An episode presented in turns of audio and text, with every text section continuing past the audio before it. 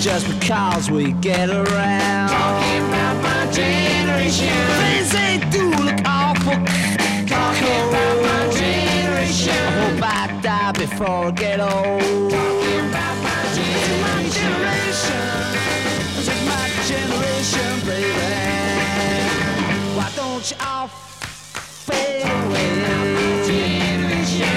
Try and dig what we all say. I'm not trying to cause a big sensation. I'm just talking about. My generation.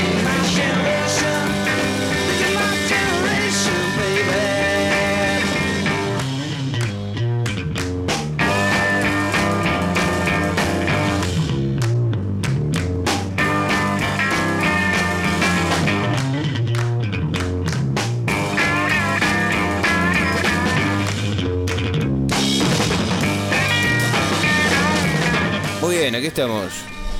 Ya estamos, empezamos. Alfo, Buenas. ¿cómo estás? ¿Qué tal? ¿Cómo va? Muy bien, qué Muy buen bien. tema.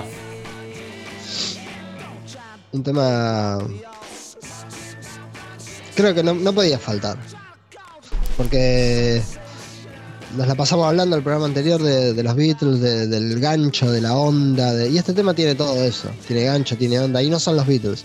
A, a partir de este, de este año es como que vamos a empezar a ver cómo se, se, se diversifica Sí, ya, eh, ya la caja de Pandora ya ha sido abierta y de ahí empezaron a salir animales hay- salvajes. Cualquier cosa puede ser.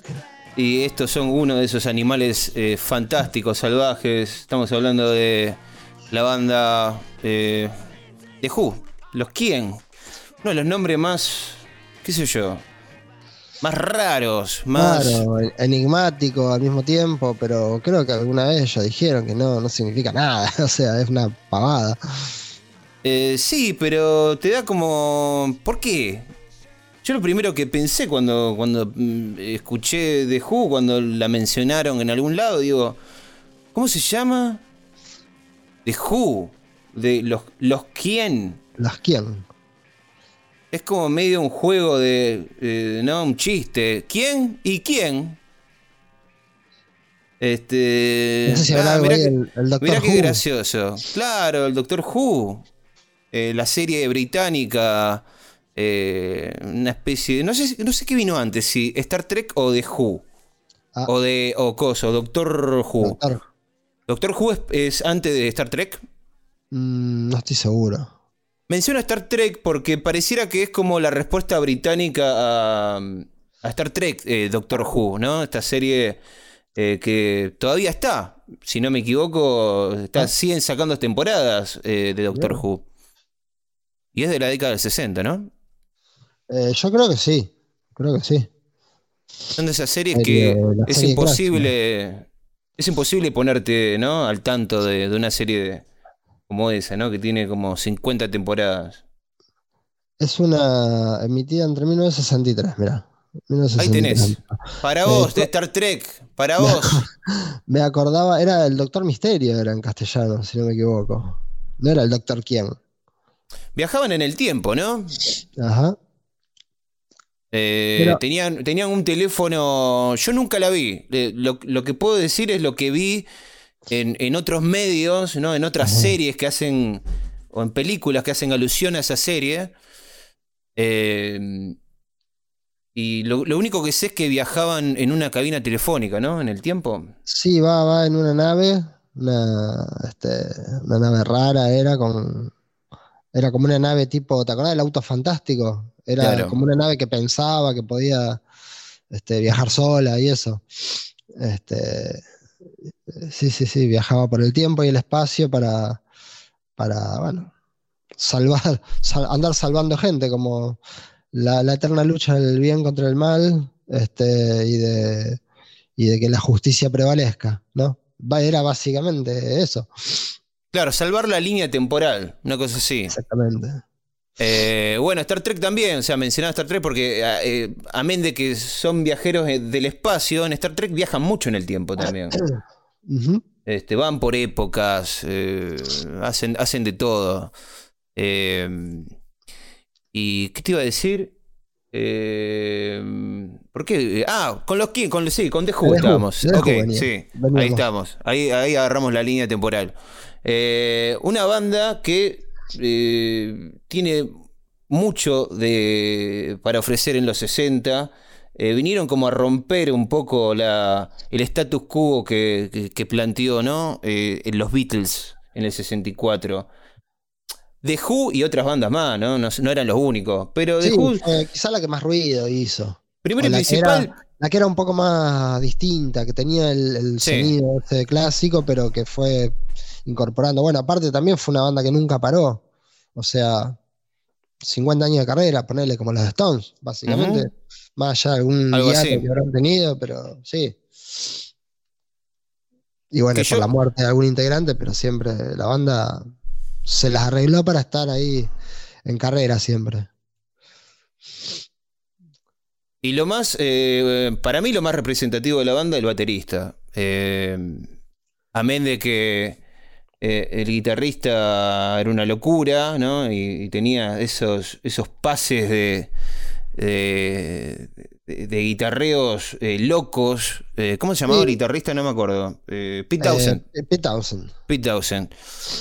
¿No? Que parecía postura, que. Parecía que, sí, parecía que se le iba. Se le iba a romper la, la- la guitarra cada vez que le daba esos guitarrazos. La postura del guitarrista, así, piernas abiertas, la guitarra colgando medio abajo de la cintura, eso lo, es, es algo, lo, lo impone él. Sí, y era algo que no se. salvaje de guitarrista. Claro, que no, hasta, esa, hasta ese momento no se había visto, ¿no? Un guitarrista que Y le el tipo se ponga. paraba- El guitarrista se paraba derechito con la guitarra acá medio a la altura de, de las tetas, digamos. Claro. así como tocando como de escuela, digamos. Y este Obviamente tipo- que sí. Estaba Chuck Berry, por ejemplo, Bueno, sí. que era una locura. Pero este tipo Pero se era más un paraba. bailarín, Chuck Berry. Claro, Me refiero más a la postura del guitarrista de rock. Así, con las piernas abiertas, puesto así medio de costado, eh, cara de mala onda, ¿viste? Tocando así fuerte. Sí, sí, se paraba eh, con las piernas abiertas, eh, como mostrándote. el saltito típico saltito. flexionando las rodillas. Eh, y le daba esos guitarrazos que parecía que en cualquier momento se rompía la guitarra. Sí, sí, sí. La trataba muy mal a su instrumento. Bueno, de hecho, al final de cada show la destrozaba. Junto con Kid Moon destrozaban su- sus instrumentos y después se decía ¿no? que llevaba guitarras, especialmente guitarras falladas, ¿viste? Para, para romperlas. Para hacer las No, no- bolsas. no es que rompía guitarras de verdad. O no eran, no es que no eran de verdad, sino que eran guitarras que por ahí no servían. Tanto. Bueno, igual. Igual, eh, qué sé yo, capaz que al principio no, pero después cuando tuvieron éxito. Eh, Bueno, sí, sí, seguramente. Yo creo que las marcas le daban, le daban, le daban guitarra, claro, le, claro. le pagaban. Che, ¿me puedes romper esta guitarra? Te pago, te doy, no sé. Qué mejor publicidad que te destroce un. un Que Pete Townsend, claro, te, te destroce una guitarra tuya. Exactamente. Eh, y aparte, bueno, y todo esto que estamos sí. diciendo a partir de eh, la pinta así. Está bien, en el 65 la cara de nenes la tenían porque eran nenes, pero eh, la Igual pinta. Pete Townsend nunca tuvo cara de nene, me parece, Pete Townsend. Sí, digamos que él era- eh, Tenía, el- tenía esa cara alargada de viejo desde que tenía parecía 15 que años. ya- que pa- parecía que ya se iba a quedar pelado en cualquier momento. Pero la pinta de, de colegiales, viste, el trajecito, Sí. la corbatita y todo lo que después fue la, la, la onda mod, viste, que de la Sí. cual todas estas bandas y sobre todo de Who son las eh, como que los que la iniciaron. Toda la facha la tenía el vocalista, Exactamente, Roger Daltrey. Aparte, Roger una voz- Daltrey. una voz bastante. Cuando gritaba. eh, claro, lo que pasa es que bueno, en los discos posteriores es como que empieza a marcar su estilo. Y más en los 70, donde era toda una generación de cantantes gritadores, donde ya era así como un como una demostración de a ver quién grita más, quién grita más alto, más agudo. Y el tipo se metió, se metió ahí. Pero Eh, bueno, todavía estamos en los 60 donde estaban terminando de moldearse sus Sí, estilos. están, están recatados, se están presentando, eh, hay que guardar las apariencias, ¿viste? Por el momento. El, el que no guardaba ninguna, ningún tipo de apariencia era Kate Moon. eh, que me parece que era la wild card, como le dicen los yankees. eh, el tipo impredecible que no, se- no sabía nunca lo, lo que iba a pasar con este tipo eh, detrás de la, de la batería. Sí, como que su forma de tocar lo empezó a. Él tocaba casi como un baterista de jazz, ¿viste? Así, mucho, muchos pases, mucho, mucho golpeteo, así, no improvisado, pero muy libre, un estilo muy libre. Y, y eso lo fue llevando cada vez más, más ahí al límite de la salvajada, ¿no? Mucho Bueno, ride, mucho ride. No, no la- sé si usaba hi-hat, eh, Kate Moon. Me parece que, no usaba hi-hat. Y ahí ya son más cuestiones técnicas de la batería que no sé si no es lo mío, por ahí sí más lo tuyo, pero. O sea, te vas a dar cuenta porque el hi-hat es el platillo que hace.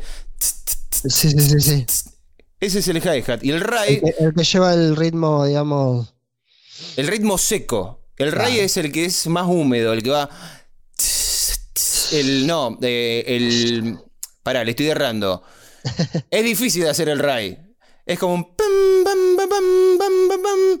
No me sale. onomatopeyas de. Ah, sí, que es más, Claro. es más un sonido más como de campana, digamos. Viste que el hi-hat lo tenés eh, acá en la izquierda. A la izquierda lo tenés. Y el, y el ray lo tenés A la derecha, más enfrente, claro. A la derecha enfrente lo tenés al ray. Sí, sí, sí. Una Ahora cosa así. Qué difícil hacer onomatopeyas de una batería. en- Nunca, nunca, nunca pensé en hacer un ray. Es difícil, ¿no? ¿Cómo se hace un ray? Eh. Este, porque es como un, un sonido húmedo, ¿viste? No es eh, así tan tajante, tan seco como el. Más como una campanita, me parece. Claro, es como una campanita que queda sonando. Por eso el nombre Ride, que es como una cabalgata, ¿viste? Es como bam, para bam, para bam, para bam. Claro. Eh, bueno, y Bueno. yo nunca lo vi eh, pegándole el hi-hat a, a Kate Moon. Lo veo destrozando el ride a más no poder. Dándole, sí. Mano, mucha mano derecha. Ahí Claro. marcando el. Sí, sí, digamos que cuando la música de Who se va. Se va endureciendo, se va poniendo un poco más salvaje, es como que a él le, le cae. Bueno, él es gran responsable y, y le cae así como anillo al dedo, digamos. Es como que. Él, él es el que está más cómodo, digamos, con esa evolución de la banda. Sí, por momentos. A ver, a mí al principio, al principio, cuando empecé a escuchar, viste, en mi adolescencia, el veintipico, eh, cuando empiezo a descubrir The Who, a mí me volvió loco. Me volvió loco Kate Moon, cómo tocaba, sobre todo porque yo estaba eh, estudiando batería, estaba tocando la batería y estaba viendo, ¿no? Lo que hacían los bateristas grosos. Ajá. Eh, Kate Moon, el baterista que ahora no me acuerdo, Mick Mitchell, el baterista de Jimi. Hendrix, que Ajá. para mí es está ahí entre los tres más grandes. Eh, y amaba a Kate Moon. Después, con la edad, me empezó no a disgustar Kate Moon, pero empecé a, a notar que eh, siempre es demasiado Kate Moon, siempre es mucho Kate Moon. Y, y empecé a preferir otros bateristas, como... A ver, hay canciones de, que las escucho ahora, por ejemplo, de The Who, por ahí de, de- de discos, no del 65, sino de discos posteriores. Los 70, sí. Claro, que yo lo escucho ahora y digo, ay, Kate, calmate un poco. Déjame escuchar, déjame escuchar un poco la banda. Déjame escuchar la canción. sí. Claro, es como que no da respiro, ¿viste? Y es, qué sé yo, una eh, humilde crítica que, que hago ahora, eh, Sí, más de grande. eso, claro, por ahí de pendejo, por ahí de pendejo era una fascinación absoluta que yo tenía.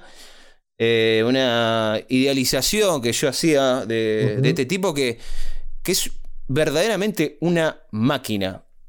O sea, eso no se puede negar. Kate Moon, Kate Moon es una máquina de tocar la batería. Pero por ahí eh, le faltaba un poco de mesura en algunos pasajes. Y un poco de equilibrio. Claro. Es como que este, terminaba sobrecargando todo, ¿viste? Sí, De una manera. sí, pero eh, nada, es una pequeña crítica a este enorme monstruo que es Kate Moon. Eh, No sé. Es como que, como que en algún momento si la, si la canción pide, pide bajar y él se queda siempre ahí arriba. Es siempre mucho, claro. Este, qué sé yo, son esas cosas que uno va notando cuando va creciendo. Eh, a vos te pasará lo mismo, que sos un, un gran escuchador de, sí, o sea, la, de la la música música. la percibimos distinto con el tiempo también y, y- Sí, yo creo que con la edad uno va eh, como valorando la sutileza cuando te vas haciendo más viejo, me sí, y sintetizando también cosas. eh, Sí. Por ahí cosas que te parecían muy complejas eh, y uno le daba mil vueltas y por ahí escuchás algo más simple y, y decías, decís, "Mirá, ay, mira que es claro. acá, por acá era, acá estaba. Exactamente, sí, sí, sí, sí, Acá es verdad. Bueno, la idea siempre es que haya equilibrio entre todo eso. Bueno, ¿ves? hoy en día vamos de Lo un que este tipo Kate Moon no tenía, equilibrio. Claro, no, no, no. No le pidas equilibrio a un, Autodestrucción total. a un freaking monster. Este, bueno, de un baterista vamos al otro. O sea, eh, por otro lado tenemos a, a Ringo. Que Ringo, Bien. yo de más joven, yo no daba ni dos pesos por Ringo Star. ni dos pesos, nunca lo valoré de joven. Y ahora de grande, Y lo empezás a escuchar un poco más, los detalles. hay veces que estoy escuchándolo, escuchando los Beatles, y digo, bien, Ringo, bien. ¿Y sabes por qué digo bien? Porque no hizo un rulo. Bien, chamaco. Claro. Porque el tipo siempre te deja garpando con los rulos. Hace muy pocos rulos, eh, Ah, mira. Ringo Starr. Vos vas a ver en muchas canciones de los Beatles que parece que, eh, que el tipo le ha dado un papá, papá, papá. Y no hace nada. Te deja garpando. Y vos decís, ay, qué bien que quedó. Porque Sí, dejó aparte- que la. Porque dejó que la canción siga, ¿viste? Y es como que te amaga, te amaga que va a pegar el rulo y no, no te hago nada. No, es que Dejo que uno, la- mismo, uno mismo como escucha, digamos, escuchando un tema, decir, ah, no sé, ponele, en un puente antes de la estrella, sí, ahí viene el rulo. Claro. Y no, y no. Pero No, uno se lo no, no. por la estructura misma de, de- de una canción. Y deja que la canción siga, y deja que el, por ahí el monólogo que está haciendo el bajo, viste que por ahí el bajo se cuelga, eh, y está bueno que se cuelgue el bajo y decís, qué lindo que lo deje sonando el bajo, que no se meta la batería, ¿me entendés? Claro. Porque el bajo y la batería tienen que trabajar ahí como una unidad, ¿viste? Sí, sí, sí, sí, sí. la base, son los pies de la banda, son los cimientos. Claro, y por ahí está bueno, viste, que el bajo se, se quede brillando ese segundos, dos segundos, y que la batería no interrumpa eh, eh, eso que está diciendo el bajo. Eh, y, y en eso yo creo que Ringo es un maestro, es un freaking capo de eso. Eh, en poner silencios eh, donde uno por ahí uno dice acá debería haber un rulo. No, vos sabés que si lo escuchás mejor no, queda mejor si no le pone nada. Es como que terminás apuntalando mucho mejor la. Que lo- siga el compás, que la batería. Claro, que la, que la batería siga el compás sin, sin hacer nada, que, que pase desapercibida. Y lo noté esta semana, esta semana, esta semana fue una locura para mí, pues estuve, yo quedé eh, herido, no herido, sino eh, totalmente, eh, nada, eh, enloquecido con el programa que tuvimos el, el viernes pasado. Y estuve escuchando los Beatles como si no hubiera mañana. Este, estuve escuchando toda la discografía, no podía parar. Escuché todo. Estabas en una Beatlemanía personal. Sí. eh, eh, escuché cosas que nunca había escuchado. Por ejemplo, Help. El Ah, disco mira. Help nunca lo había escuchado. Viste que por ahí, esto es raro. Por ahí. Muy. De vos no lo esperaba, muy raro. Bueno, pero a ver, eh, Alfon, eh, vos no me podés mentir en esto. Hay bandas que son muy grosas, que son icónicas, eh, que tienen tres o cuatro discos que son como los mejores, ponele, ¿no? Sí, Y- son como la, la, Biblia de, su- de la banda está en tres o cuatro discos, de una banda Claro. grande, importante, digamos. Y después tenés unicornios, que son. Los Beatles es un unicornio, ¿no? Son estas cosas que pasan una vez cada 50 años. Que tienen eh, más de cinco discos que son memorables. Eh, y Help, no sé por qué, nunca me llamó la atención. En realidad nunca me llamó la atención por la. Por La la. por, no, por la. Por la razón que no debería ser. O sea, nunca me llamó la atención porque siempre lo vi como un disco muy icónico. Ah, No sé si se entiende mi razonamiento. Puede que no se entienda. A mí hay veces que me pasa, capaz que, a ver, vamos, vamos, me gusta este tema. Porque es algo que me pasa con varias cosas, no solo con la música, sino con eh, las películas, con los libros. ¿No te pasa a vos que hay películas, libros que son tan famosos, que son tan icónicos, que te da paja leerlos? ¿Te da paja ver la película? Porque dices, ah, qué Sí, yo. es como que, como que el tema esa de la una sobre, super sobre exposición te termina haciendo el juego al revés. Claro, Como que te la baja. claro. No sé cómo explicarlo, pero O por sea, ahí vos... es la canción, la película, digamos, es. Se hizo ¿Quién- muy grande. ¿Quién no conoce Help? Claro. Help. Claro. I need somebody. Help. Como que se hizo muy grande y. me- y el, eh, no sé cómo funciona esa Son esas cosas- interna mirá. de cada uno de, de- Por eso es raro y me gustaría eh, ver, porque algo que se me ocurre es que a mí me gusta descubrir cosas. A vos me parece que también, sos ese tipo de persona que te gusta ahí escarbar, escarbar, escarbar, Eh, escarbar, curiosidad, hasta que, curiosidad, sí. Claro, hasta que encontrás algo que vos decís, uy, ¿esto qué es? Uh, a ver, a ver qué es. ¿Habrá algo bueno acá? ¿Entendés? Esa cosa de exclusividad también, de decir, uh, esto, esto, esto es mío. Claro, totalmente, sí, me encanta el que- eso. El que, el que lo comparta y, inicie la y prenda la mecha ahí del, del, del reguero de pólvora que se puede armar. Claro, sí. Eh, y por ahí cosas que, claro, son muy famosas y decís, ah, esto ya está descubierto. Yo creo que uno no se siente especial. Puede ser, puede ser, puede, puede haber algo de eso, sí, ¿por qué no? Está, como- que- O sea, a- aparte hay otra cosa de, bueno, lo pongo en la lista. Lo pongo en la lista de cosas que tengo que escuchar y algún día lo escucharé, no sé.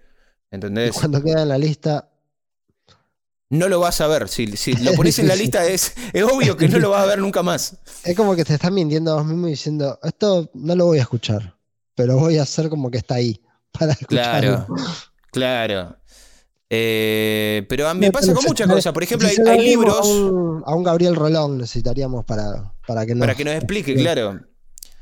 Rolo, Rolo, ¿no tenés el teléfono de Rolón? no tiene teléfono, Rolo, no usa teléfono. Se lo cortaron hace una semana por no pagar. No, no, no usa. ¿Qué, qué usa para comunicarte, Rolo? Viper. Vi- No, me estás jodiendo. no. ¿Usabas Viper vos? ¿Eras, eras, eras importante como para usar un Viper? ¿Qué Hay gente que no, pro? está- no sabe lo que estás hablando. Viper es muy de los 90. ¿Qué tipo pro? Nosotros hablando de inteligencia artificial que la gente va a ir hasta los 150 años y el chabón usaba Viper. Y ¿Vos fax usabas. Viper, Rolo? ¿Para qué usabas Viper? El Viper, vamos, vamos a explicar para, eh, para la gente joven eh, o para la gente que no recuerda. El Viper es algo que uno se clavaba en la cintura. La gente cool, la gente importante, very important people, tenía una especie de aparatito que se le ponía en la cintura y era como una. te, te llevaba como el mensajito. Que decía, no, sí, "Che, un, un timbre, era un, un bip, un timbre que te Sí. llamaba la atención. Sí, pero era como un mensajito de, hey, eh, me quiero comunicar con vos y te, y te... Tenías un número de teléfono al cual vos tenías que llamar para Sí, comunicarte como, con un- esa como un persona. contestador, digamos, Algo así. que te hacía un ruido. Vos tenías Viper. Sí, porque en ese momento estaba... ¿Qué estaba haciendo? No, dice que, que te- te- tenía, que- te- tenía que estar en todo momento eh, comunicado y no, no- no- lo tenía que encontrar en todo momento. Era no el puede- 1 a 1, seguramente los trajo de Miami. No, no puede decir qué estaba haciendo. Muchas, muchas cosas. ¿Por qué se hace el misterioso? Bueno, está bien. No puede decir. Era- eran, Bueno, eran cosas no ilegales. tenemos, no tenemos el contacto de Rolón, entonces. No, no conoce, no conoce creo- a nadie. no él, hace de cuenta, él hace de cuenta que es un tipo importante, pero en realidad eh, no conoce a nadie. Ay, por Dios. Este. ¿En qué más? ¿Qué me querés? Ah, bueno, ok. Eh, te- esto es off topic. Eh, me quiere mostrar, tenemos eh, que mandar saludos, Alfo. Ah, bien. El timing, el llegaron, llegaron al Viper. llegaron El timing de. Rolo, pero estamos en el medio del programa, porque, o sea, espera un paréntesis para... Estamos en el medio de hablando sobre por qué hay cosas que resistimos. Bueno, dame. Vamos a mandar saludos a Perú. Nos están escuchando de Perú, Alfa. No te puedo creer. A Perú, a... Ah, mirá, o sea, no tenemos, no son personas, son países. Vamos a mandar saludos a países. Sí, es muy Ah, general bien. esto. O sea, no tenemos la persona que nos está escuchando, sino el país. Exacta- que no- Exactamente a quién, al gobierno de ese país, al pueblo de ese país, al, no sé, a la burocracia de ese país. ¿A qué? A los Acá me muestra-. Igualmente estoy, orgulloso porque por fin estás haciendo el trabajo que, ten- que tendrías que haber hecho hace mucho tiempo, que es de producir el programa, eh, darnos la data dura de, de cómo nos está yendo. Estar Eh, ahí al tanto de la repercusión. Acá me muestra una- esto, esto es muy bueno. Yo quiero tener una cámara para esto. Me está mostrando una gráfica. Parece que estoy en una reunión.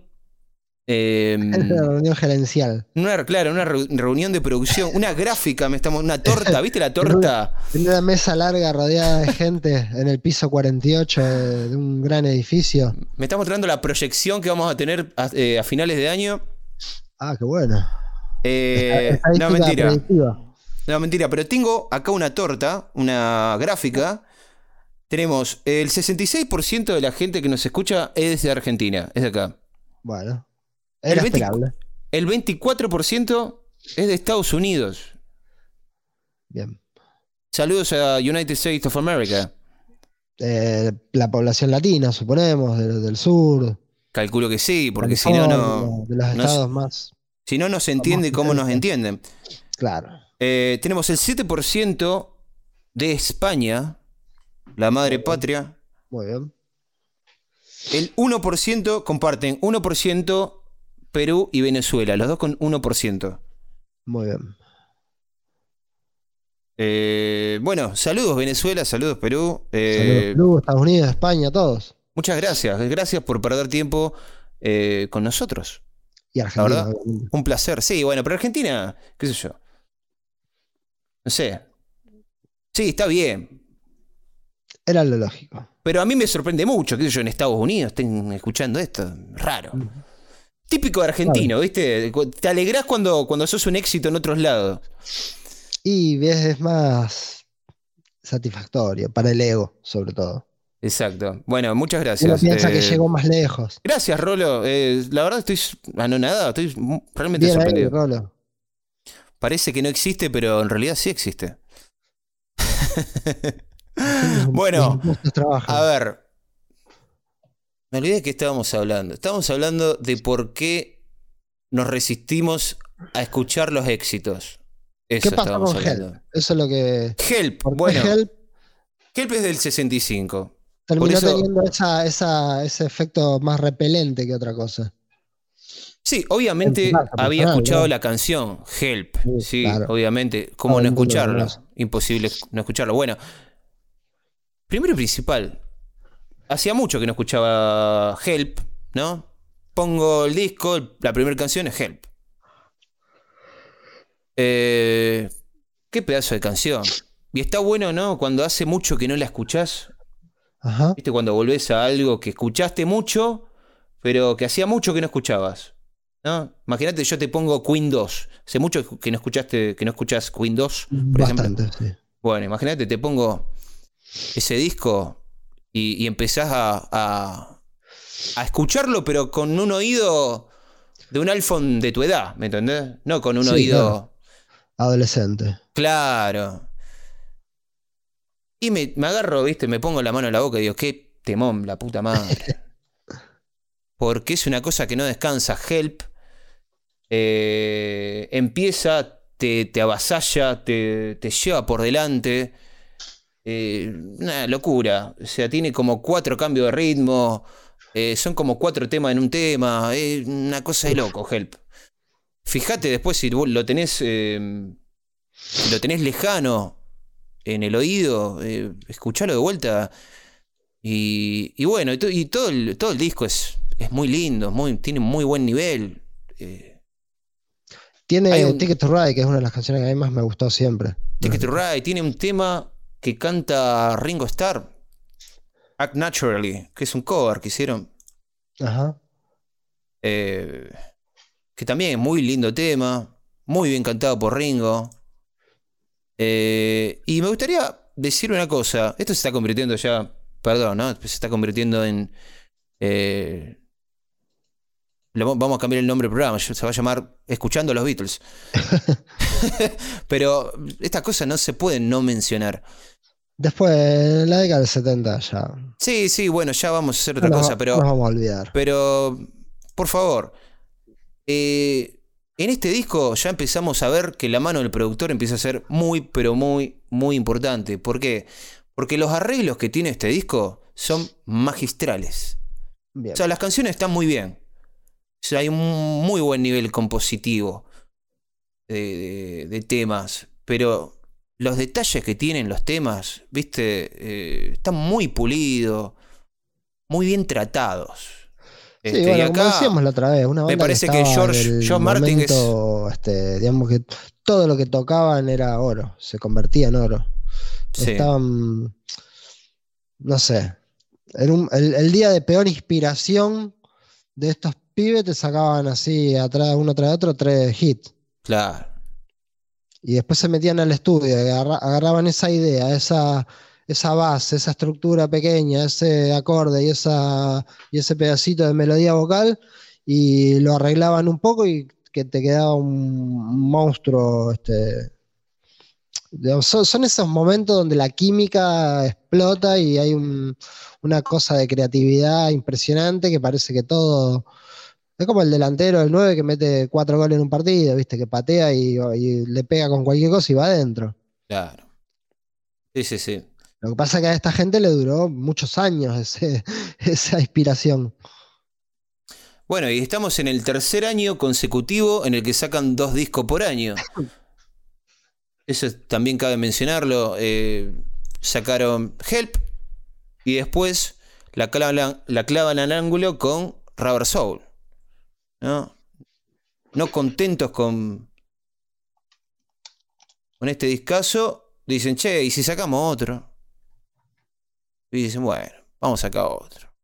Rubber Soul. Igualmente hay que también decir que no eran la única banda que estaban sacando de, de a duplete. Eh, tenemos los Beach Boys también que están destruyendo eh, la sala de, grabación. Mirá estos números. Los maltratamos un poco, me parece, los Beach Boys el otro día. Nos mofamos un poco de los Beach Boys, eh, pero, a ver. Nah, pero ¿cómo? No. darle contexto a lo que era el, tema del, del programa anterior la gigantez de los Beatles y, bueno, como todo lo que había alrededor quedó reducido. No digo a la nada, pero. Este, no, fue con mala, con mala vibra. No, por nada, por nada. Simplemente, nada, nos reímos un rato. claro. por si hay algún fanático en Estados Unidos. que está lamiéndose las heridas todavía. Pensando que le va a ver, vamos a tratar bien a los, Beach Boys, porque estos tipos en el 65 eh, había que darle el premio al laburante. Eh, estaban haciendo de la música, eh, eran albaniles de la música, estos chabones. para el año 1965 clavaron 10 discos. o sea, nueve discos en tres años, estamos hablando. Sí, sí, sí. Una locura. Y todavía no habían sacado su disco así como más. Su magnum opus. Que es del 66, del año siguiente. Exactamente, sí. Todavía no había salido Pet Sounds, que es como el disco que eh, le da como seriedad, ¿no? Le da como una especie de, de peso al nombre Beach Boys. Porque Sí, todo. como, como que ahí empiezan a trascender un poco al, al, al- al mote de, de banda, bandita surf. digamos. Claro, exactamente. Es como que Este- empiezan a tocar en serio. Sí, No a porque ver. antes no lo hubieran hecho, sino que le dan un, un- carácter más de seriedad a la propuesta. Sí, a ver, en pocas palabras empiezan a explorar de una manera muy interesante el estilo eh, que plantearon al principio. Eh, entonces tenemos tres discos por año, 1963, 64, 65, tres discos por año. La verdad eh, es envidiable eh, el, el nivel de, de, de ambición que, que le metían a, a esto de hacer música. Y el disco del 62, sí, 10 discos en 3 años. Qué barbaridad. Una locura. Tres. Bueno, y después tenemos a los Rolling, que en el 65 clavaron cuatro discos. Qué, También se pusieron las pilas. qué años, qué años, qué años tan prolíficos. Sacaron The Rolling Stones Number 2, Rolling Stones Now, que es- este salió solo en Estados Unidos. Out of, Our, Out of Our Heads, que salió en todo el mundo. Y December Children, que salió también solo en Estados Unidos. Esta cosa de sacar eh, discos en, en un solo país. ¿Tenéis idea de por qué, por No, qué se no, da? pero estaba viendo discografía de otra banda, que después seguro la nombraremos, que también eh, tiene discos en, en Reino Unido y otros para Estados Unidos y Canadá. Que muchas veces es el mismo álbum, pero con cambios con, o con otra tapa. Yo creo que también sería porque los mercados no estaban tan unificados como, como lo estuvieron después, luego. Las compañías discográficas también. Sí, pareciera que decían, este tema va a pegar acá y no acá. No, incluso como, como una cuestión así de, de, de posición geográfica, digamos. Si vos tenés una compañía que tiene una oficina, no sé, estoy diciendo, capaz que no es así, pero si vos tenés pisa fuerte en Estados Unidos, también hay que ver de dónde es la banda, pero si la compañía pisa fuerte en Estados Unidos y en Inglaterra tiene una oficinita, digamos, por ahí el lanzamiento en Inglaterra no va a ser tan... Aparte, la- lanzar un álbum en Reino Unido o en Inglaterra eh, no era todavía el punto de partida para conquistar Europa, digamos, esa, cosa, esa cuestión de conquistar Europa todavía no, en estas bandas no la tenemos muy... Hablábamos de los Beatles en, en Hamburgo el otro día, pero Mm. eh, esas cosas que se fueron dando ya más con la globalización, ponele.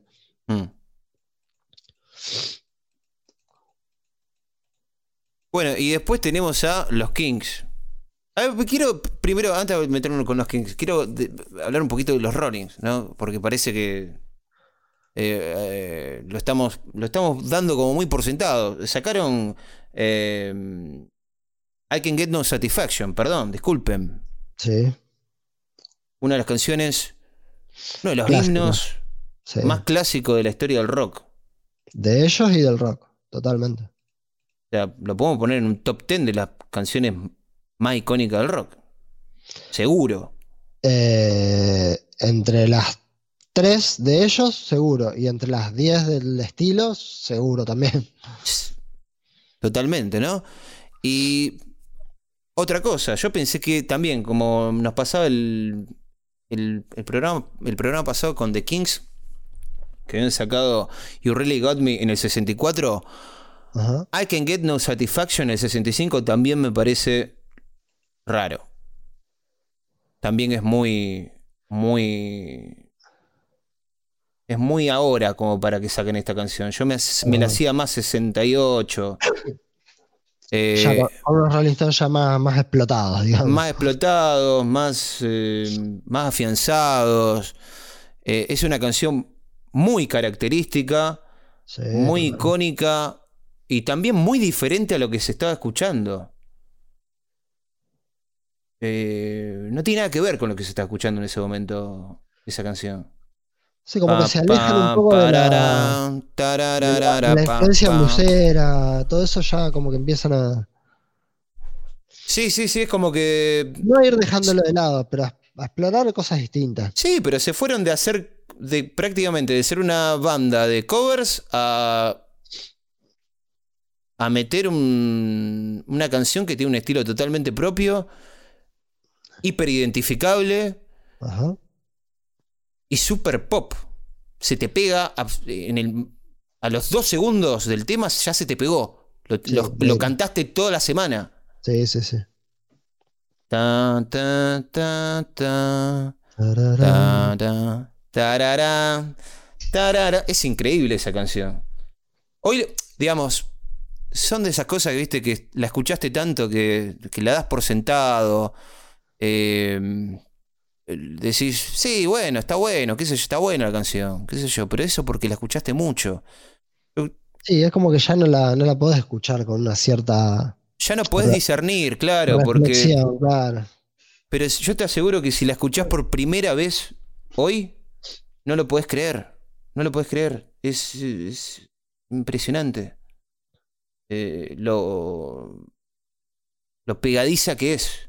Ajá.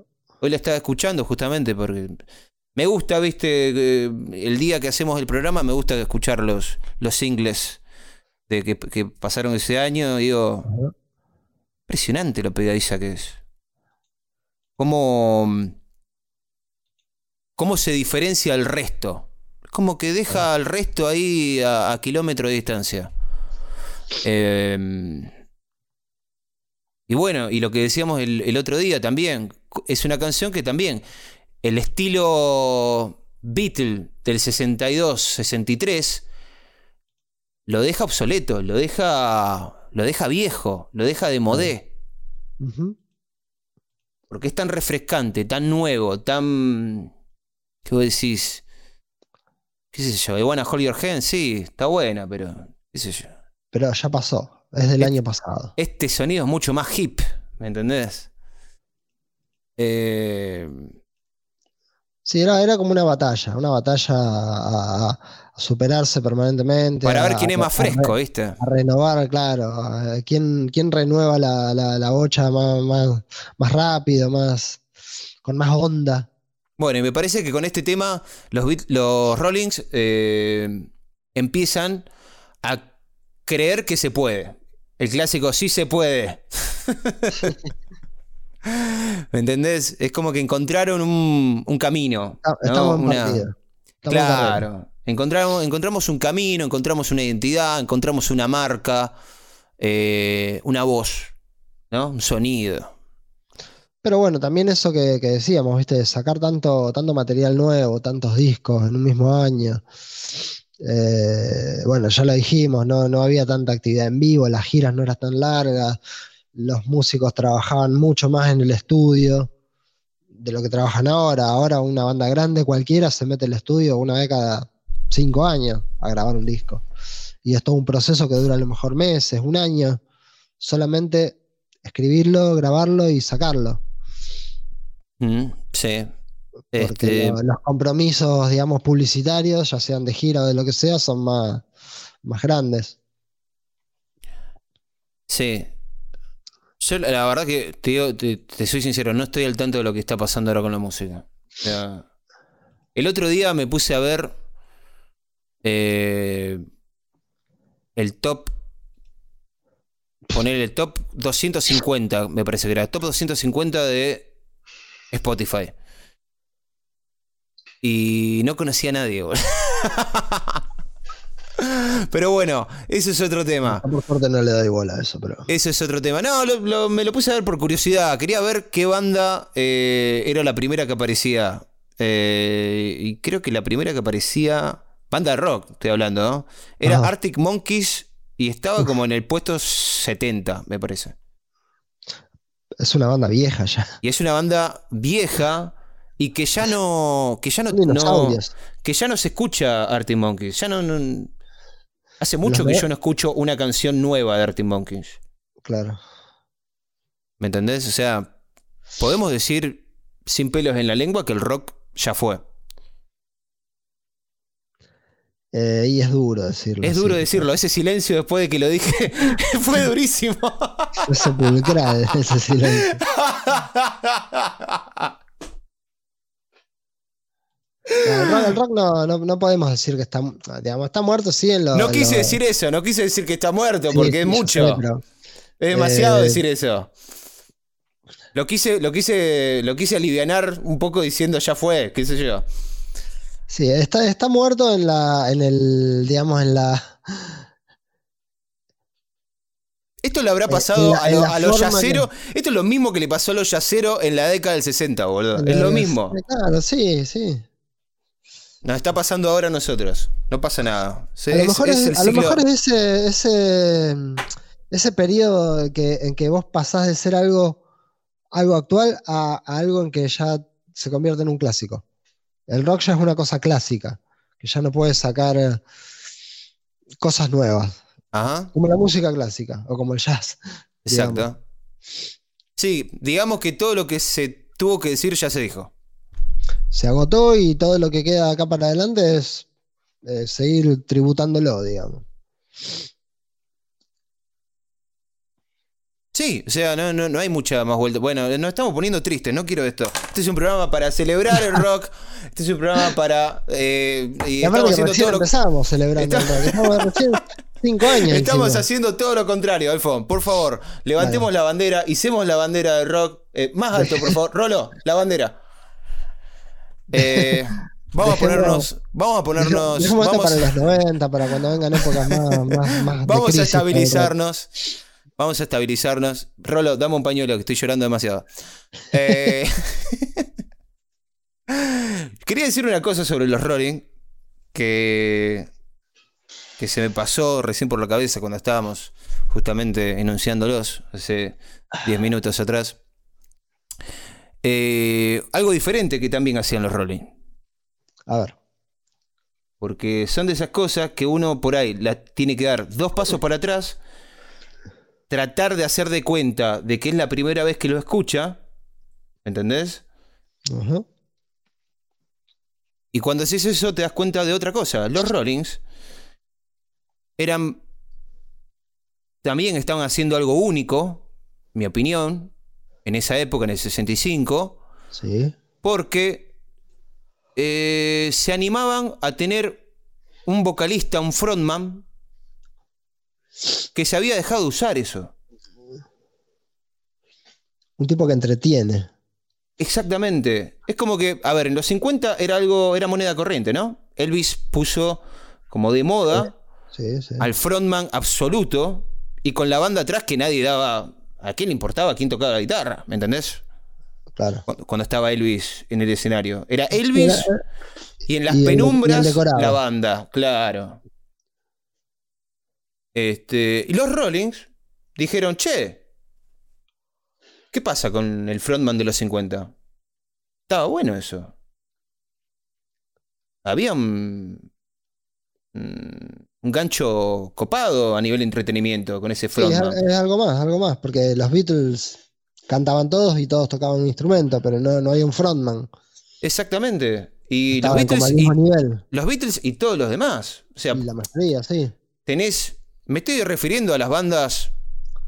Más que nada a las bandas que hacían rock and roll, el Mercy Beat, eh, el sonido británico. Todas tenían sí, ese, ese armado, ¿no? De guitarrista, bajista, eh, segunda guitarra, batería. Todo tenía más o menos ese- esa estructura. Un tecladista. Claro, también. Este, y los Rolling es como que est- estaban apostando por este por esta estructura de, che, tengamos un cantante que no toque instrumentos. ¿Me entendés? Claro. Eh, por ahí también, por ejemplo, vos me puedes decir, sí, estaban los Animals. Que también tenían Sí, un cantante que por ahí no. Este, pero vos solista, pero fijate. era- claro, era pero vos, un- fi- vos fijate que el cantante de los Animals está como No, en la misma. una estaca. Claro. Clavado ahí entre la. Está como en la misma. mm, En el mismo podio que los demás eh, integrantes de la banda. En los Rollings tenemos a un. A un Mick Jagger que se discernía entre la multitud. Que te hablaba a vos, le hablaba al público, te miraba, ¿me entendés? Y decía, hey, yo soy algo diferente, ¿eh? Ojo conmigo. No, y aparte es como que el tipo tiene que estar ahí un paso al frente, eh, ahí enfrentar, como ser, digamos, en la primera línea de defensa con el público. Y arengando. Y esa Ya, cosa de la arenga, aparece, ¿viste? Claro, esa- la- el tema de la arenga, entretener, el histrianismo, el qué hago con las manos y con los pies cuando no estoy cantando, qué hago con el cuerpo cuando no tengo ningún instrumento que tocar. Eh, y después estaba Brian Jones, que era.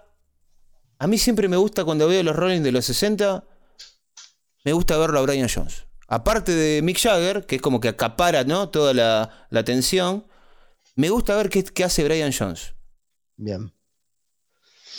Sí, porque es más, el- es más como una incógnita, ¿no? Para los que conocen los Rolling, la formación típica. Es el rubio. Ponete, si vos estás en tu casa, nunca viste los Rolling Stones de los El que- 60. Digo Rolling Stones de los 60 porque Brian Jones muere en el 69. No, es en el- Nueve, en el- por ahí, sí. Por ahí, o 70. 70. Primero lo echan de la banda, me parece que se va de la 19, banda. 70, creo. Me parece que se va de la banda y después muere, me parece. Ajá, Fallecería 13 en el 69, sí. 69. Se ahogó en la pileta, que es una locura lo que pasó. Después, cuando hablemos del 69, por ahí lo vamos a tratar, lo que le pasó a Brian Jones, que muere ahogado en una pileta. Sí, van a ser bastante necrológicos esos programas porque hay un montón de muertos en esa época, me parece. Sí. Fue una, Entre el 68 y el una- 71. fue una 72. epidemia, ¿no? Del 69 al 71, fue una epidemia, esos tres años. Sí, sí. Este, hace poco salieron a decir que, que lo mataron a Brian Jones. Ah, El, casero. El casero lo, lo ahogó, lo, lo- lo dejó morir, algo así. Fue una cosa media eh, macabra. Una locura. Pobre Brian. Bueno, a mí me encanta, si ves, si te pones en YouTube un video de los 60 de los Rolling Stones, siempre está la sombra de Brian Jones ahí en, en- en- entre la banda y, y Mick Jagger. Y, y siempre es interesante verlo, porque es como. es misterioso. Siempre tiene un halo de misticismo. eh, cuando está tocando, eh, parece que está deambulando entre. ¿Cómo se llama? Mi memoria no es lo que era. Kay Entre- Richards. Keith Richards. Entre Keith Richards y, y Mick Jagger. Eh, deambula, toca su instrumento, es multi- multiinstrumentista, hay veces que está tocando la maraca, hay veces que está con la guitarra, eh, hace de todo. Y era una especie ¿no? de arquitecto del sonido de, Ajá. de los Rolling. Sí, Eso, este, silencio, trabajo silencioso. Ajá. Este, entonces, nada, eh, me parece que aportaba algo diferente esta banda, ¿eh? A nivel eh, paradigma, ¿no? Paradigma Sí, sí, rockero. a, a la unidad de la banda, digamos, era como... Porque viste que en los 60 tenés muchas bandas que son como copia de otras bandas, Ajá. ¿no? Hay una banda que a mí me encanta. eh, me gusta escucharla medio en joda, ¿viste? Como un chiste propio. Una banda que se llama The Searchers. Ajá. Que es una, es una copia de los Beatles. Es increíble. Hace canciones que hicieron los Beatles. Este, son como de beats, pero se llaman diferente. pero, pero son una banda de verdad, digamos. Ah, no, no- fue. no es una banda cover de los Beatles. Eh, si pones The Searchers en YouTube te van a salir y, y era una banda. acá, acá estaban los Shakers. Acá estaban los Shakers, sí, en Uruguay, ¿no? Ajá.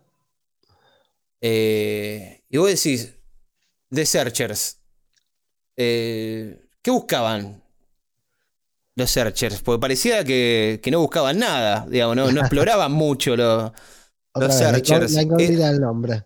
Eran una copia absoluta, ah, milimetrada de los Beatles.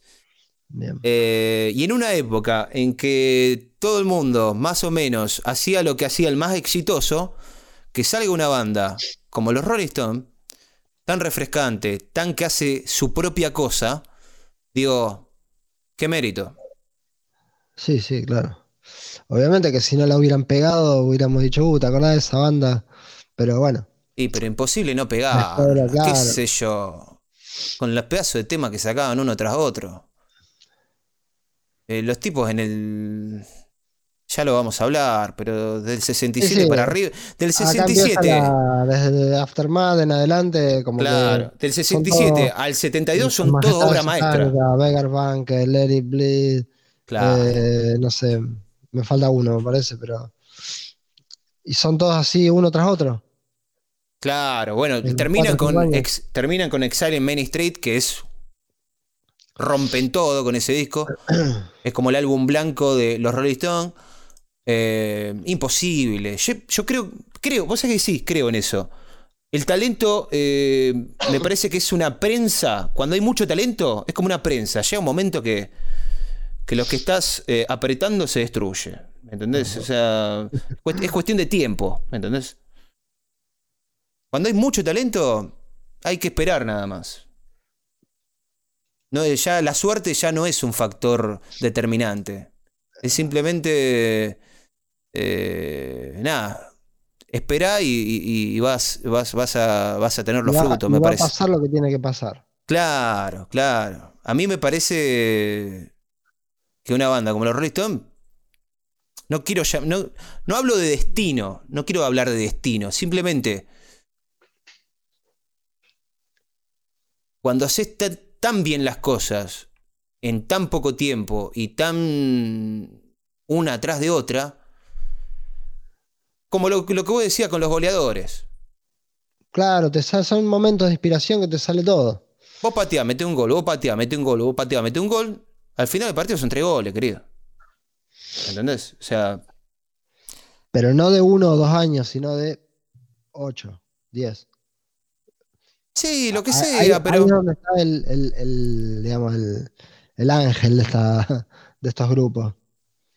Obviamente que el artista tiene, tener, tiene que tener eh, una confianza en sí mismo eh, como para eh, que le haga como de combustible, ¿no? Para que ese talento eh, encuentre su camino, ¿no? Hacia Claro. el éxito. Claro. Tiene que, que haber una paciencia y tiene que haber una fe, digamos, en, en- en que lo que tenés para decir tiene valor. Sí, sí. Si eso está, me parece que es cuestión de tiempo. Así que vos eh, que estás en tu casa, anotá, te estoy dando la fórmula para el éxito, pavote. Autoayuda. Claro. Eh, confía en vos y, nada, o sea, simplemente no te, no, no te canses de hacer lo que estás haciendo. Eh, seguí haciéndolo. Va a llegar un momento. O sea que hay una frase, vamos a ponerlo en autoayuda ahora ya que estamos. Hay una frase que a mí me mató cuando la escuché. Le veo, no le veo fallas a esta frase. Si nunca. Como era, pará, la quiero decir bien. No te me olvides la frase ahora. pues. Siempre, vos sabés que siempre me pasa lo mismo, siempre que, que quiero decir una frase, la tengo que, la tengo que, porque no me la acuerdo. O sea, tengo la idea de la frase, pero no, no tengo la frase. Las palabras. Eh, es algo así como, si no abandonás, no, eh, no perdiste. Nunca, no- no- nunca, nunca vas a perder si no abandonás. Esa es la clave. Y me parece que es totalmente cierto. El que nunca abandona eh, no puede llamarse perdedor, me parece. Porque el juego no termina hasta que se apaga la luz, me parece, ¿no? Las peores batallas son las que no se dan, digamos. Exactamente. va Tiene que ver con sentido. eso. Este, así que nada, o sea, si te rendís, bueno, eso ya es problema tuyo. ¿No? Que podés hacerlo, no está mal, es una opción. Es una opción, claro. Pero eh, me parece- me parece que, que está bueno, ¿no? Esa, esa idea de que. eh, porque por ahí la gente dice, y, pero hace 10 años que hago esto y no se me da. Claro. Bueno, capaz que en el, en el año 11 se te daba y vos, y vos abandonaste. Sí, lo que pasa que también está la otra cuestión de que no es el tema de la meta, sino el camino que hiciste para llegar. Lo importante. ¿Qué es lo importante? Sí, Llegar al sí, sí, final sí, sí. Estaba pensando. o- Sí, tenés sí, to- toda la razón. Sí. Sí, eh, por ahí uno piensa en el éxito como un resultado, y el éxito me parece que, que va por, por lo que vos decís, eh, por el trabajo bien hecho. ¿No? O. Quiero decir, parece que estoy diciendo lo mismo, ¿no? El trabajo bien hecho, el resultado. el hecho de que vos te sientas bien haciendo un buen trabajo, ¿no? Exactamente. A eso voy. Bueno, Sí, la, la satisfacción. I can get no satisfaction. De eso estamos hablando. Re- eh, ¿Viste que volvemos al- viste que volvemos al principio, Alfa? como, como la serpiente que se muerde la cola. Como el Uroboros. El Ouroboros. Este, bueno, ¿qué más tenemos? Tenemos más cosas. Pasaron un montón de cosas. En el 65 pasa algo muy fuerte, muy impresionante en Estados Unidos.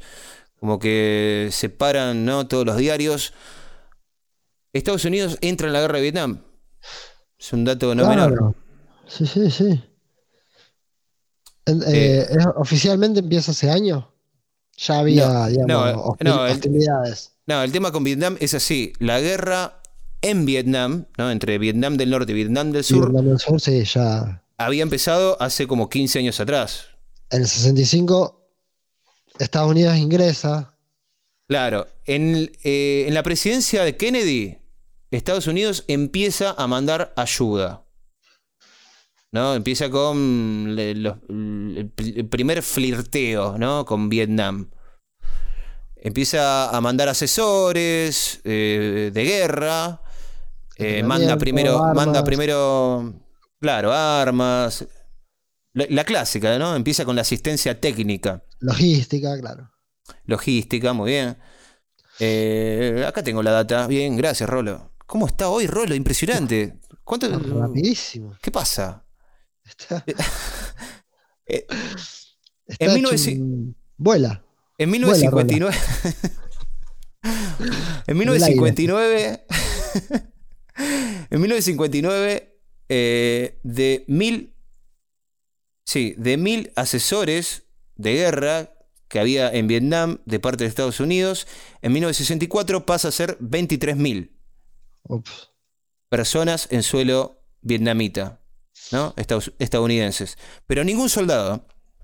El primer soldado que pone pie en Vietnam eh, es en el 65, ¿no? Cuando empiezan a mandar las primeras eh, Las primeras tropas. tropas. Mm.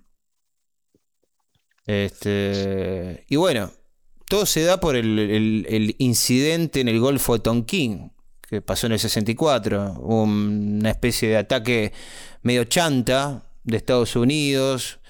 Aparentemente había un crucero ¿no? de Estados Unidos que estaba cerca de Vietnam.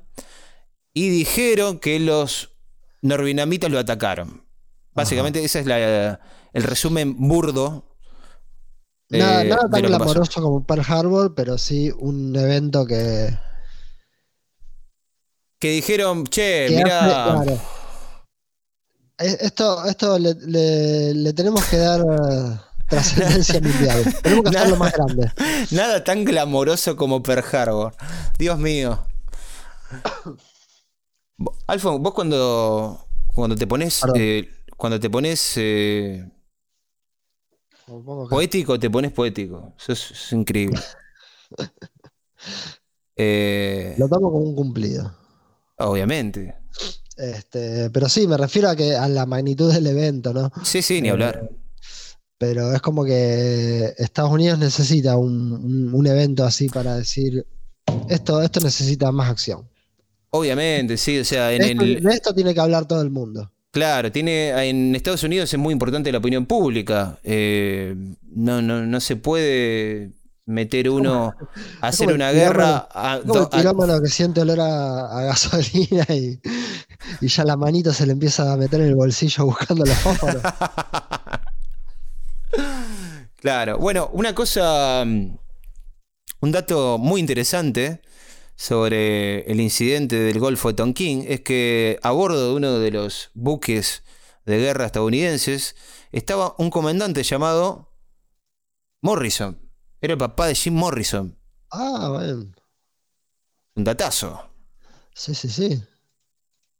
Eh, yo sabía que era, que era militar el, el padre de, de Morrison.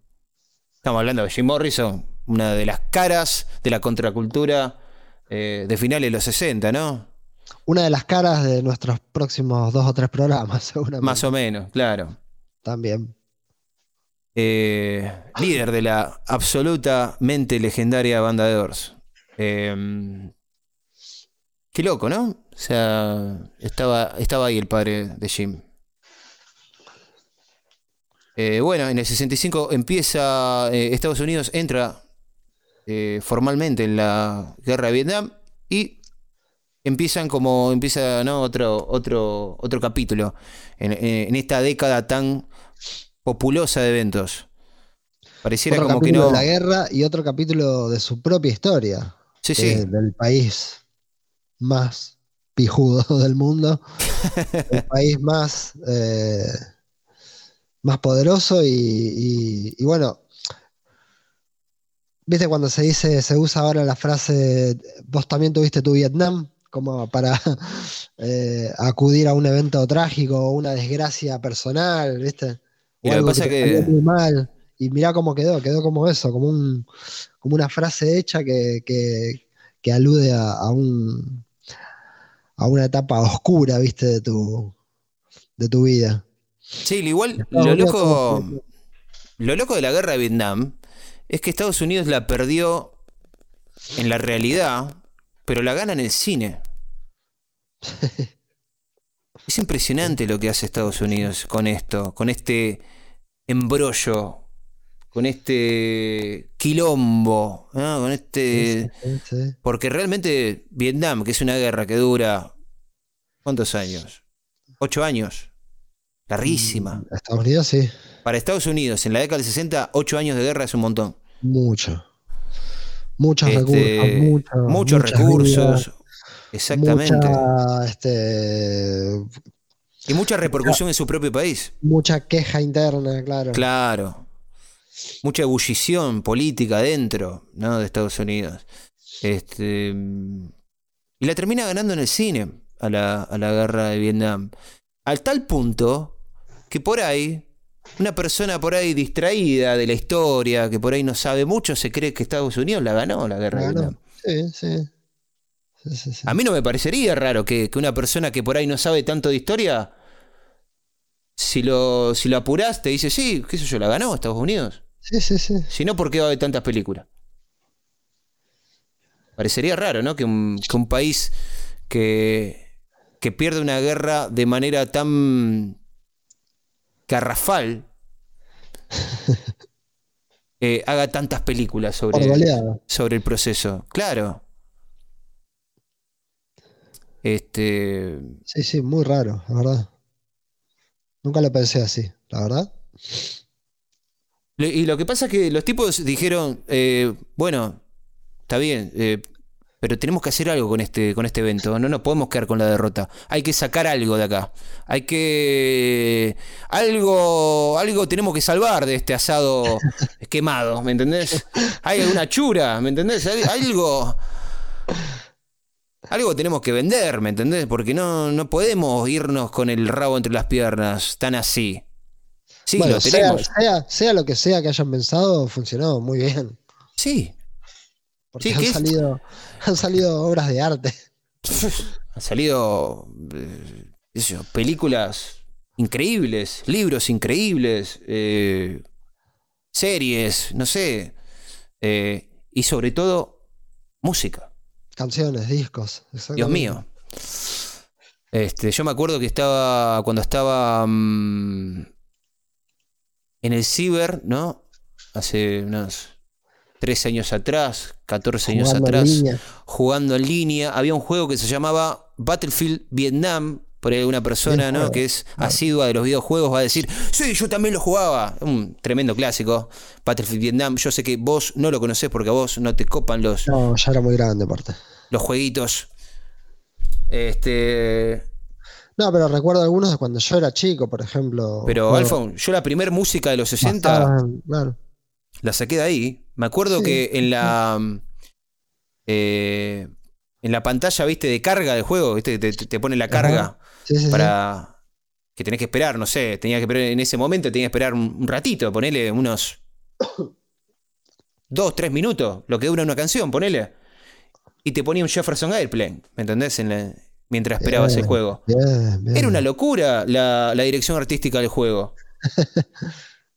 Te ponía Jefferson Airplane, te ponía.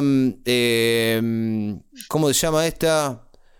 Eh, canciones muy características, por ahí la banda no me la acuerdo. Shaking All Steppenwolf, Over, por ejemplo. Steppenwolf. Steppenwolf, sí, por favor, sí.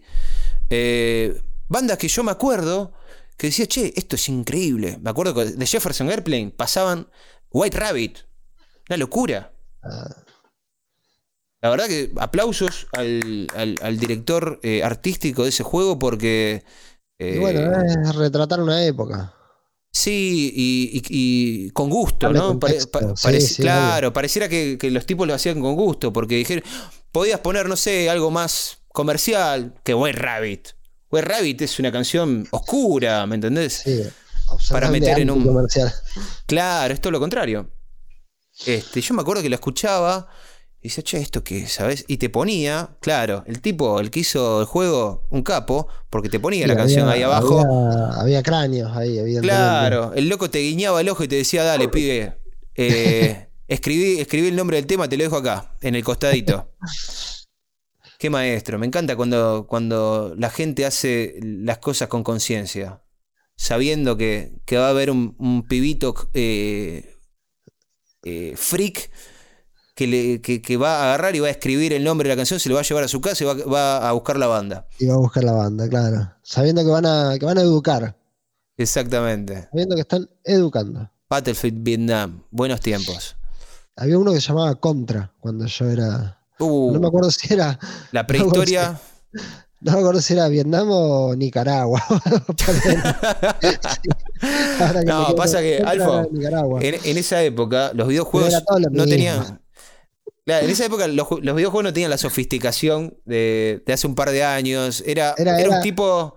No, era una selva, ponele. Era, era, era, era que todos sepan que los malos eran los comunistas, punto. Claro. De- sean de donde sean. Sí, sí, yo me, me acuerdo del Contra. Estaba el Contra eh, en Family, me acuerdo que lo tenía, el Contra.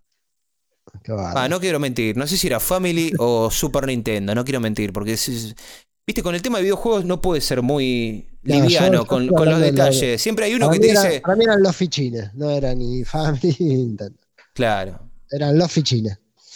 Vos ibas con, tu con tus monedas y a pasarla bien al, al centro comercial. Al salón de, al salón de videojuegos. Este, mirá, me hiciste acordar. hace, hace una semana que estoy pasando, no sé por qué, a mí me gusta, viste, del, del trabajo a mi casa me gusta por ahí elegir eh, caminos eh, diferentes para no aburrirme. Ah, sí, yo también, yo también. ¿A eso. vos es lo mismo? Sí, no tengo tantas opciones porque estoy muy en línea recta hacia mi trabajo. Pero Yo también, pero a veces me la ingenio, me pongo de excusa que voy a, que voy a comer eh, algo a un carrito, entonces, no sé. Siempre me la ingenio para cambiar el recorrido, ¿no? Bien. Vos sabés que estoy pasando todos los días por la gente que está en Rosario eh, lo, va, lo va a identificar. La esquina Montevideo y San Martín. A ver si, si vos te guías. Montevideo, San Montevideo, Martín. Montevideo y Hay San Martín. Hay un bar pool. donde todavía se ve gente jugando al ajedrez, Es una cosa increíble ese bar, Alfon. a las damas, al backgammon. Yo quiero sacarle una foto y tener una postal de ese, de ese bar. Es- siento que estoy viajando en el tiempo cuando cruzo esa cuadra. O sea que yo no, no fui nunca a ese bar, no recuerdo haber ido. Pero porque siempre tuve la imagen de. Yo, digamos, como digo siempre, además de, no sé si te pasa a vos, además Sí. de trabajar en un bar, yo soy usuario, digamos, me gustan los bares. Es un Sí. lugar, un ambiente que me gusta. Sos un catador de bares. Soy usuario de bares, me gusta ir. Me gusta, por ejemplo, cuando estoy, eh, qué sé yo, que tengo un día libre, que me puedo ir a un bar a desayunar o a, o a ver o a conocer un bar distinto que no conozco, me gusta hacerlo. Trato de hacerlo. Y cuando viajo también, una cosa que me encanta conocer bares de otros lados. Este, pero ese bar siempre me dio como la imagen de que acá no, no se puede entrar sin un santo y seña. A mí también. Me da Sin la un- misma imagen. Primero y principal, Habla siento- amigo y entra sin una. O tenés que ser hijo de alguno, o tenés que haberle salvado la vida a uno de los que juega ahí. Claro, como los si no, magios. entrar. ¿Cómo, no cómo está con la referencia? Qué hijo Si de no puta. línea. si no tenés una línea directa ahí de entrada, no. Es como una, una sociedad secreta ese bar. Siempre tuve esa imagen. Tenés que ser tachero para entrar. Ponele, sí, algo así. Te tenés que ser miembro de una cofradía, digamos. No, yo tengo que saber qué tengo que hacer. Tengo que agarrar un día, un día tengo que agarrar, eh, tomar valor, ir para allá. Aparte no es una zona que paso yo, que me queda, que paso siempre o que me queda tras mano, no voy mucho para ese lado. Un día tengo que agarrar y decir, bueno, hoy me voy a desayunar a un bar, me voy a ir para ese lado y, y voy a entrar, voy a pasar la puerta a ver qué pasa. No, pero el tema es, es, es A lo mejor este, me para alguien y me dice, ¿qué haces vos acá? ¿Quién sos? Claro. Siempre tuve esa imagen de esa esquina, aparte de una esquina que Se te Si para te y te dice, se te para y te dice, perdón. No, no, ¿Qué- pero aparte vos te, te clavás la mirada en esa esquina y es como que se detuvo el tiempo ahí hace 80 años. Totalmente. Es una cosa. Y vos le decís, eh, sí, quería un café. Y te dice, no vendemos café acá. Pero ahí, ahí, un- el- ahí el señor está tomando café. No, no es café. No, no, pero eso. Y, y- y empezás como una aventura, ¿me entendés? Que te lleva a lugares eh, extraños. Sí, sí, sí, Este, sí. Siempre a mí- esa imagen de esa esquina, de ese bar. Primero y principal, la gente está jugando al pool. Primero y, pará, pará. Primero y primerísimo principal, no hay mujeres en ese bar. O sea, es un bar que son todos hombres. O sea, Es un bar de, es un bar de chabones. Yo de creo caballeros. que. Sí. Parece un club de caballeros. Este, dicho así de una manera elegante.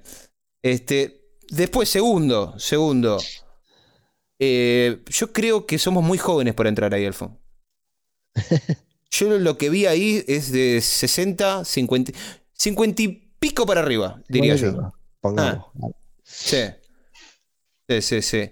Y después hay varias facciones dentro del bar. Ahí están los del pool, están los que están mirando el partido, están después los más intelectuales jugando al ajedrez y en un rinconcito está la timba de las cartas. Hay una proliferación. El paño, los dados. Sí, totalmente. Dados no todo, vi. le- todo legal, suponemos. Dados no vi. Lo que pasa es que ¿viste? no tuve mucho tiempo porque me daba miedo quedarme mucho mirando. Tenés miedo Yo que salga que uno y me diga, que- flaco, ¿necesitas algo? Hay que, hay que tomar valor y, y- y ver. Tenemos que ir, pero entrar. tenemos que ir de noche, porque para mí se pone de noche. Eh, le- le- Sí, la yo, es yo iría, yo iría de día primero, para ir tanteando. Después veo si voy para no mandarte, claro. Y para que no sea tan, Tan evidente. Tan no, y que no sea la experiencia tan, tan este intensa, ¿viste? ah, muy bueno. Bueno, eh, gente, ¿quieren explorar universos? eh, Viste que, la, viste que la noche atrae más la turbiedad, entonces, ¿viste? claro, sí. Sí, sí, sí. Hay Bueno, que estamos ir hablando. actuar, actuar, actuar, este, normal. Eh, hola, sí, quiero un café con leche y dos medialunas. Listo. Claro, A exactamente. lo mejor ese es el santiseña. Claro, y si te dicen salado dulce, te cagaron. Una y una. Una y una. Ay, Dios mío. Bueno, em, ¿dónde está? Montevideo y San Martín. Es la San esquina. Sí, es la sí, sí. esquina de los 80. En la esquina Yo que. creo- ahí- Yo creo que no deben, no deben permitir- no deben- ahí adentro. No vi gente fumando, Pasan pero por los huevos la- las ordenanzas. no deben permitir celulares para mí. Puede ser, sí. Es más, me encantaría que no permitan celulares, sería genial. Onda, no, no, no, que no se puede. Señor, apague eso. ¿Querés, ¿no? Querés, el- ¿no está querés- concentrado jugando al ajedrez? querés hablar? Eh, tenés que ir afuera. ¿Entendés? Una cosa así. Eh, Estaría bueno. Estaría bueno. Bueno, eh, ¿ya cuántas hace? Dos horas que estamos hablando. Eh, me parece que se extendió mucho el programa de hoy, pero bueno, era necesario. A veces es necesario que la cosa se extienda. A veces no. a veces no. Este, muchísimas gracias por escuchar. Esto Bueno, ha sido, ha sido un eh. Los Salires de Rolo, con Rolo, que hoy estuvo un flash increíble. Eh, muchas gracias, Rolo. así puntuales, donde se lo necesitó, Como Ringo, hoy estuvo ahí.